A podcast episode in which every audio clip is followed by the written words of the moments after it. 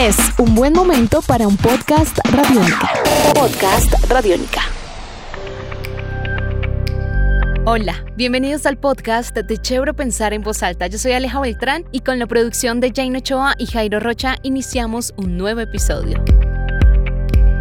En este podcast quiero invitarlos a hacer un alto en el trabajo y en el estrés del día a día para pensar en voz alta la salud de nuestros ojos. Seguramente esta es de las partes de nuestro cuerpo más olvidadas y que damos por hecho que si siempre ha estado bien, pues no necesitamos de optómetra ni de oftalmólogo y solo quienes usan gafas pues deben ir a estas especialidades. Pero en este podcast y a través de unas interesantes historias les contaremos que esto no es tan ajeno como usted lo quiere ver en algunas ocasiones. Les presento a nuestra experta. Ella es la doctora Juliana Peñalosa, oftalmóloga, médica especialista en oftalmología de la Universidad Militar Nueva Granada de Bogotá. En este tiempo de pandemia, todos hemos tenido como que estar trabajando o estudiando más de la mano de las pantallas, ¿no? Entonces, estos tiempos largos, ininterrumpidos de uso de pantallas visual. Entonces, de hecho, hay un síndrome que es el síndrome informático visual que se caracteriza precisamente por estos síntomas de fatiga ocular, cansancio, ojo rojo,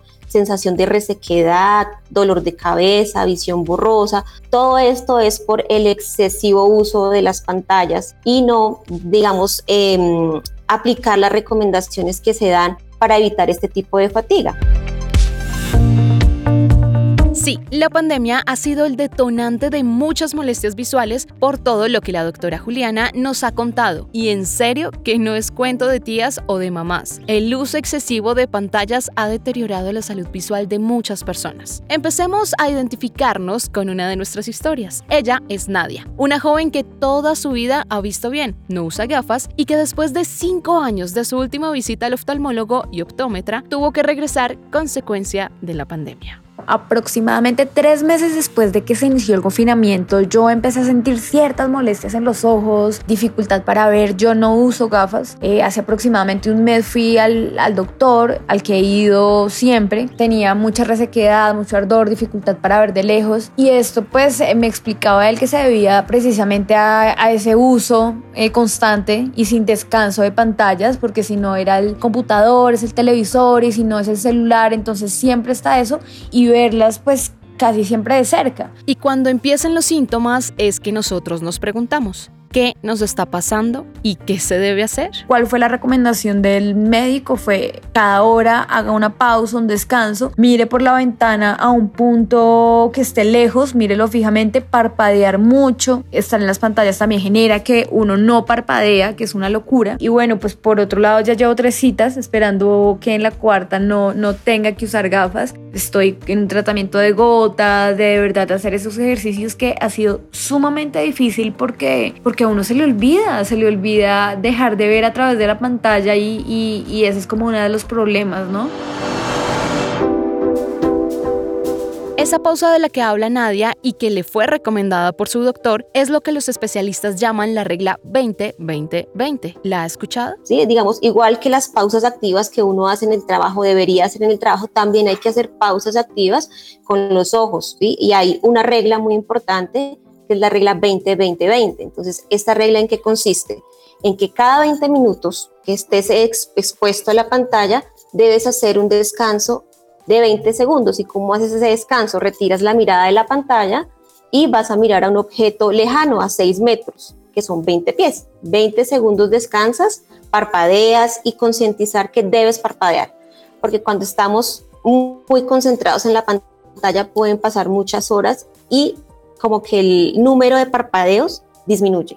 Entonces normalmente parpadeamos 10 a 15 veces al minuto y cuando estamos súper concentrados en una pantalla, pues esto puede reducirse hasta en un 60%. Entonces el parpadeo te ayuda a lubricar los, los ojos y si no lo haces, pues obviamente van a venir todos estos de fatiga ocular.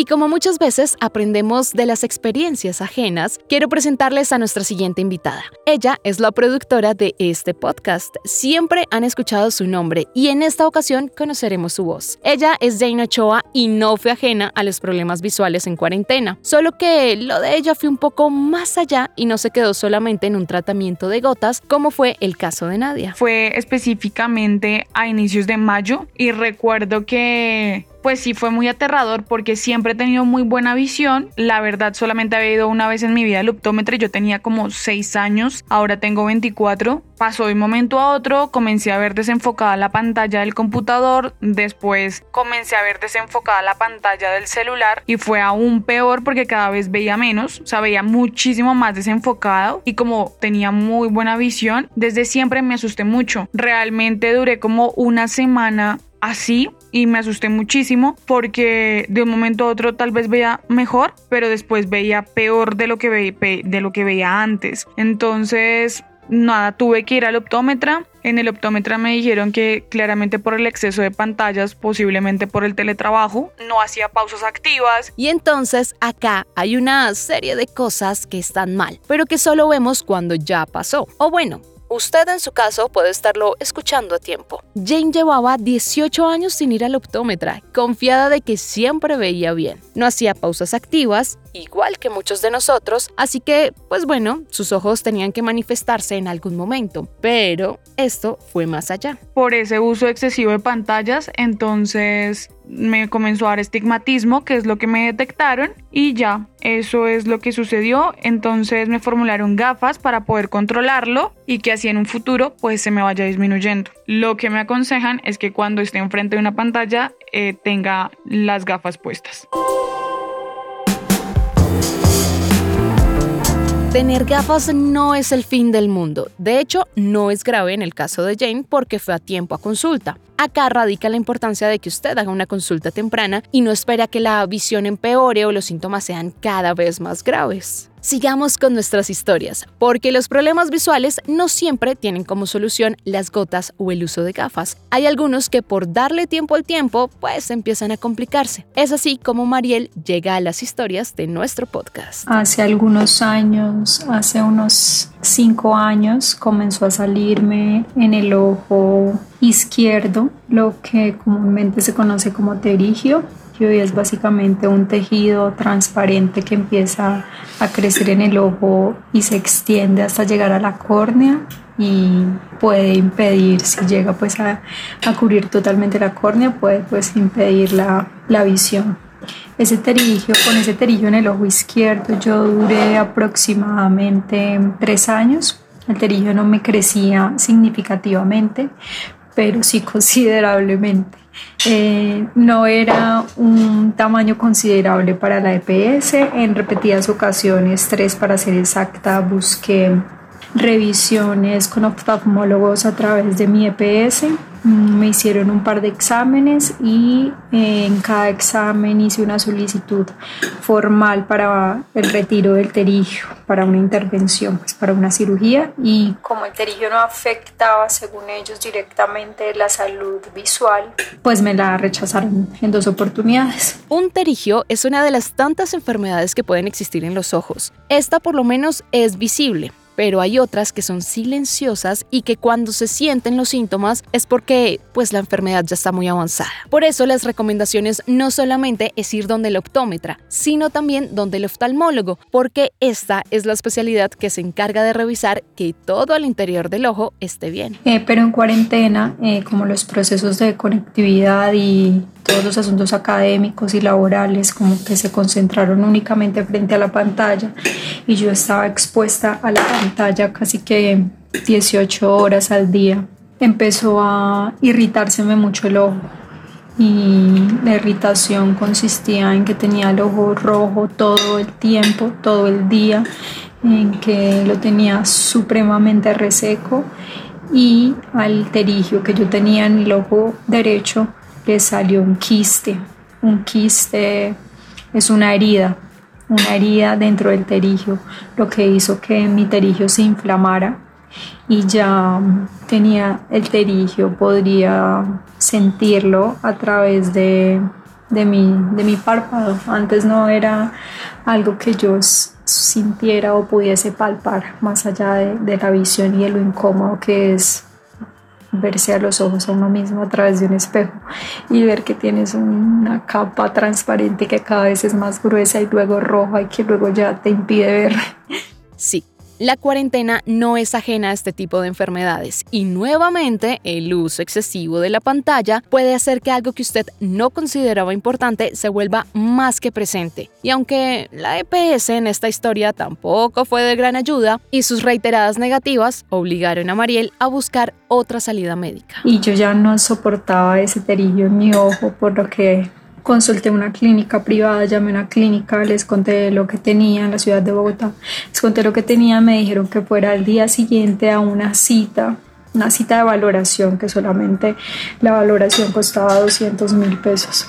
Y en la valoración me dijeron pues que, que efectivamente el terigio eh, no afectaba 100% mi visión, que por eso seguramente no me lo habían operado porque no lo consideraban importante en la EPS, pero que sí estaba creciendo y que el quiste no era muy normal, que el quiste dentro de un terigio era, ocurría en muy contados episodios. Entonces me recomendaron hacerme la cirugía y la programé para los dos días siguientes y me hice una cirugía en donde me retiraron los terigios del ojo izquierdo y del ojo derecho y sigo en un tratamiento eh, para impedir el crecimiento. Pero en el caso de Mariel, los terigios parecen ser una enfermedad normal en su familia. Su mamá tuvo terigios y su papá también, lo que hace que ella sea un poco más propensa a sufrir de esta enfermedad, incluso a intentar probar tratamientos que sus papás en algún momento intentaron, remedios caseros que llaman. Mi padre se retiró el terigio con un tratamiento muy casero que de hecho yo intenté aplicar con uchuvas, gotas de uchuvas, la, la fruta de esta naranja, el fruto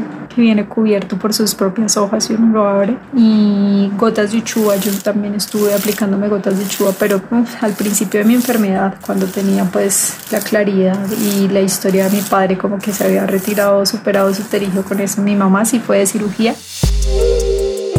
Y si se está preguntando en este momento si funcionó, pues la respuesta es no. Nunca le funcionó y a cambio si era más o menos una tortura aplicarse este tratamiento. Así que no lo intente. Ni ese ni cualquier otro que le diga al vecino o el familiar que quizás de pronto le puede funcionar. El tema de automedicarse es muy delicado. Así como todo en medicina, oftalmología es igual. No se recomienda la automedicación. ¿Por qué? Porque digamos, uy, no, aplícate esas goticas que te quitan el ojo rojo. Pero entonces esa gotica que te quita el ojo rojo te está escondiendo una enfermedad y cuando vayas a consultar puede ser demasiado tarde. Aplícate esta gotica que te desinflama el ojo. Sí, te desinflama el ojo por un tiempo, pero te sube la presión del ojo y puedes quedar ciego. Finalmente, Mariel está en tratamiento para controlar sus terigios, el ojo rojo y la resequedad. Ya para terminar estas historias en las que usted se puede estar viendo algo reflejado, quiero contarles una más. Será corta, pero entenderá perfectamente lo que puede pasar cuando nos ponemos de creativos con el maquillaje y los riesgos que puede tener que algo, cualquier esquirla, cualquier cosa, entre en nuestros ojos. El invitado final de este podcast se llama Mateo y un disfraz para Halloween casi le cuesta la visión de uno de sus ojos. En 2016 sufrí un incidente o en un accidente y fue que me maquillé para Halloween. Bueno, no lo hice yo, lo hizo una prima ella me maquilló como el cisne negro, más o menos, solamente un ojo. Este maquillaje tenía como una forma solamente en un ojo, todo el párpado y eh, pues la parte de la ceja y pues abarcaba hacia un lado y ya, eso era lo único. Pero el maquillaje contenía escarcha, fui a una fiesta y estuve muy fastidiado con el maquillaje y pues cuando llegué a mi casa estaba supremamente cansado y agotado ya con el maquillaje. Cuando intenté quitármelo, creo que alguna esquirla o alguna, algún punto de escarcha se fue pues para mi ojo. Al día siguiente duré todo el día con el ojo casi cerrado. Me, mi mamá me ponía gotas, no recuerdo el nombre, pero finalmente tocó ir por urgencias oftalmológicas al hospital Simón Bolívar. Allá pues un, oftalmólogo me, me, observó, me dio unos medicamentos, unas gotas, se me había fisurado la córnea y con eso el incidente estuvo solucionado en menos de 10 días. El cuidado visual es un tema tan importante como otros que incluyen nuestra salud. Por eso los expertos recomiendan la visita al optómetra y al oftalmólogo una vez al año como rutina. Ahora, si a usted le pasa lo mismo que a mí, porque sí, debo confesarlo, y se confunde con el optómetra, oftalmólogo y además como si fuera poco, se le enreda el tema de cuando es astigmatismo, miopía, hipermetropía. Pues bueno, les quiero recomendar que vayan a nuestro canal de YouTube porque en nuestro episodio de salud visual les explicamos de forma práctica todas estas importantes diferencias. Así llegamos al final de este episodio. Los invitamos a escuchar todas las series de podcast de que tiene Radiónica para ustedes. Las encuentran en nuestra página web www.radionica.rocks. Ahí está una sección que se llama podcast. Le dan clic y se encuentran con todo ese increíble universo lleno de contenido y listo para ser descubierto por ustedes. También nos encuentran en RTVC Play o, si les queda más fácil, pueden buscar nuestro perfil en Spotify, iTunes y Google Podcast. Hasta un próximo episodio. Chao. Nuestros podcasts están en radionica.rocks, en iTunes, en RTVC Play y en nuestra app Radionica para Android y iPhone. Podcast Radionica.